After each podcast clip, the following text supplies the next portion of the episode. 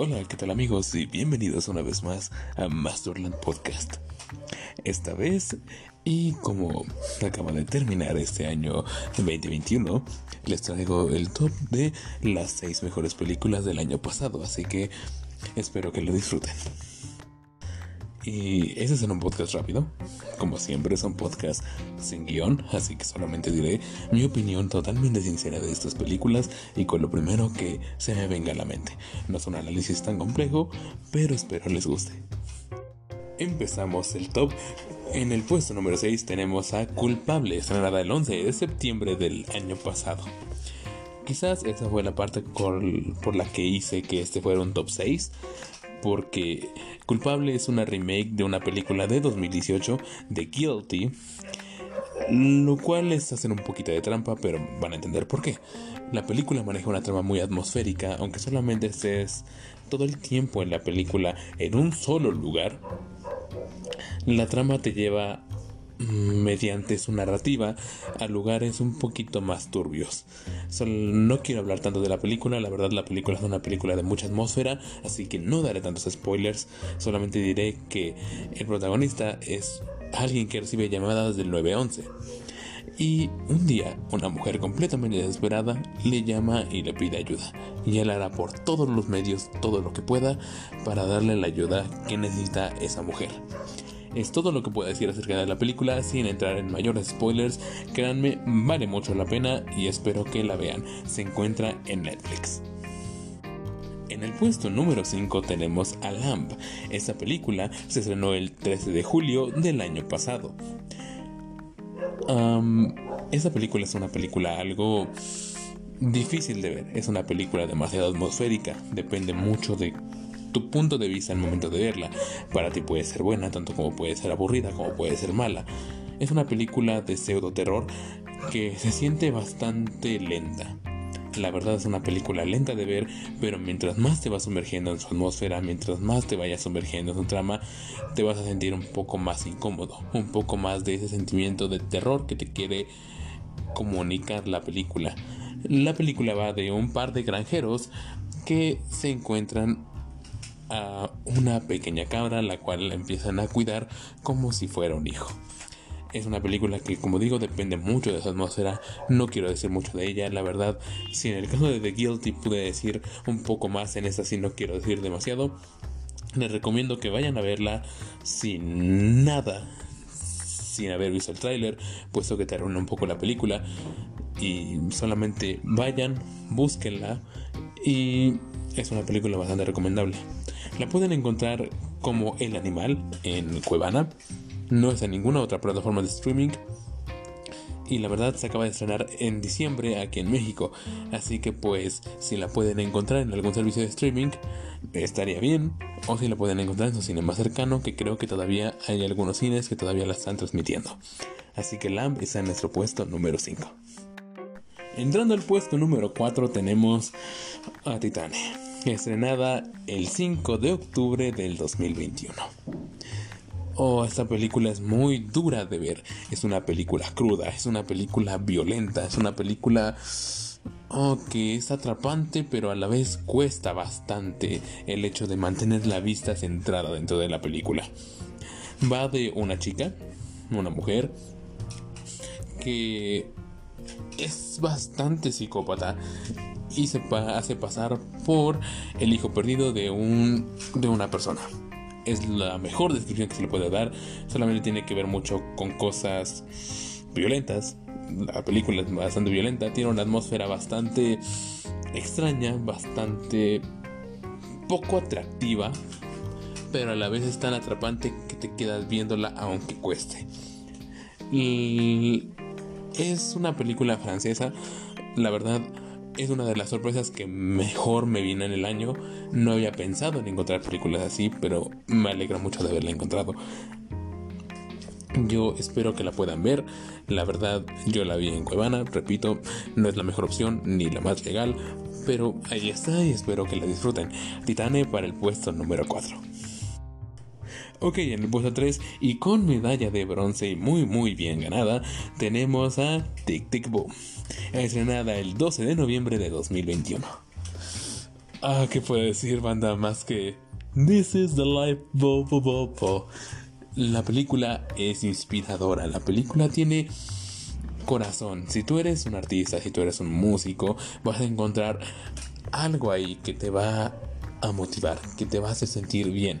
No solamente si eres un músico en general, sino si eres alguien apasionado al arte. La música es buenísima, todas las canciones son memorables. La primera canción que aparece en la película, la verdad se siente movida, es una buena carta de presentación y es una muy buena forma de introducirse a la trama. Lin Manuel Miranda volvió a hacer un trabajo espléndido. La verdad, no me esperaba mucho de la película. Yo dije, bueno, va a ser una biopic como cualquier otra, como lo fue Bohemian Rhapsody. Así que pues vamos a verla y terminé llevándome una de las más gratas sorpresas del año. La verdad no me sorprendería ver a Andrew Garfield nominado al Oscar para el Oscar de 2022. Ah, la película es demasiado buena. Sé que hay muchas personas a las que no les gustan los musicales. Sé que hay muchas personas a las cuales no les gustan las películas donde dicen algunas cosas y luego cantan.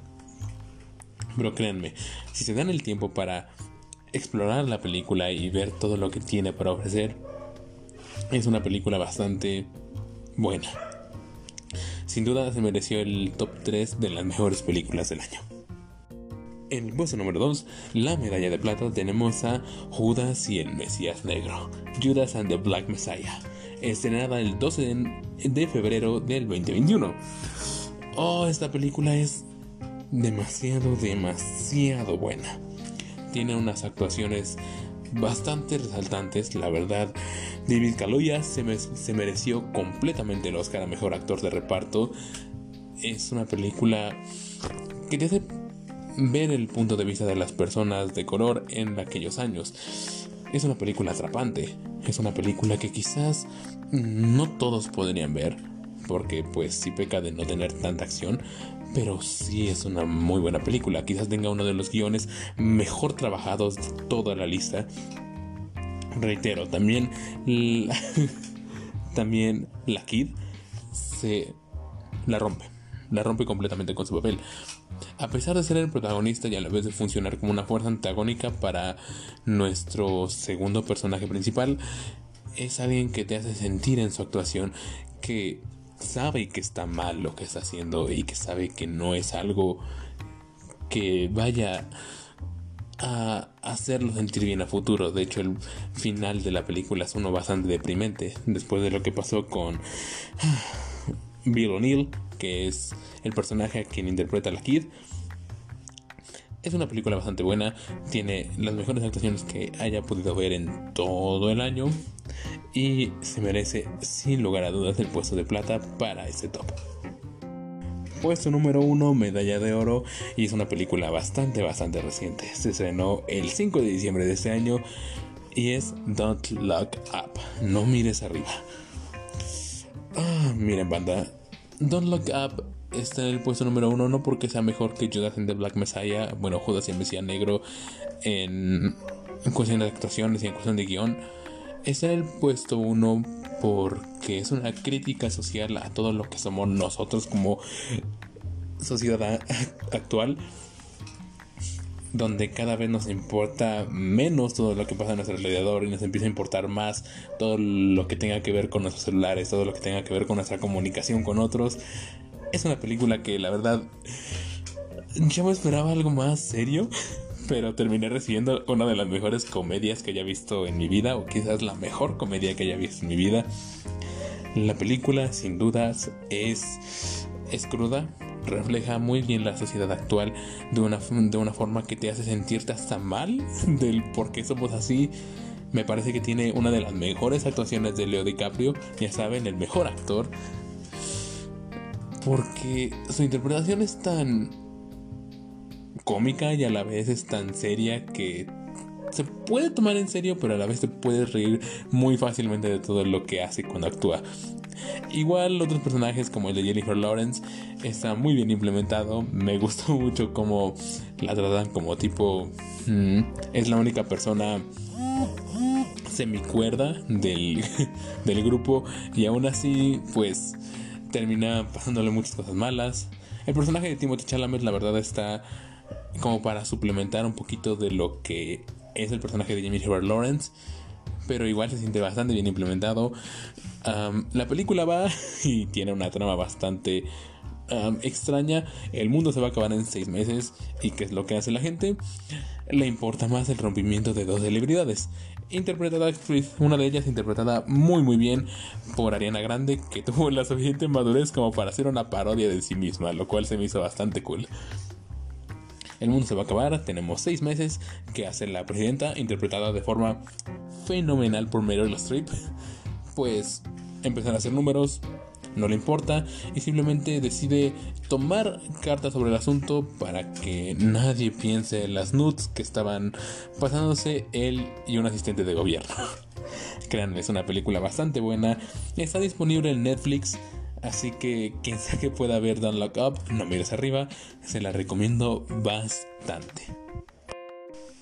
Bueno, con eso llegamos al fin del top. La verdad es un podcast corto, no me esperaba mucho este año.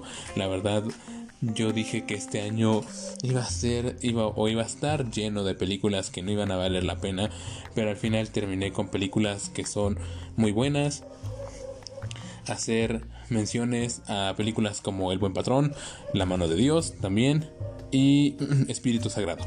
Esas tres películas igual valen bastante la pena. Otra mención especial, Spider-Man No Way Home. No entra en el top porque pues todas las películas que ya he mencionado anteriormente pues son mejores en muchos aspectos. Pero pues ahí está un poquito para la nostalgia. Espero lo hayan disfrutado y les haya gustado este top. Así que nos vemos y espero se la pasen muy bien.